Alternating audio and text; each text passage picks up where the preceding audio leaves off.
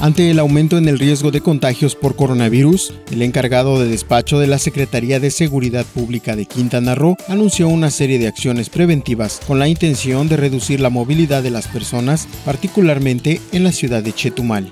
A sus 75 años de edad y de ocupación empacadora en una tienda de autoservicio, la señora Leonor López Gutiérrez fue lanzada de su vivienda en Hacienda Real del Caribe. Toda la información completa a través del portal www.lucesdelsiglo.com.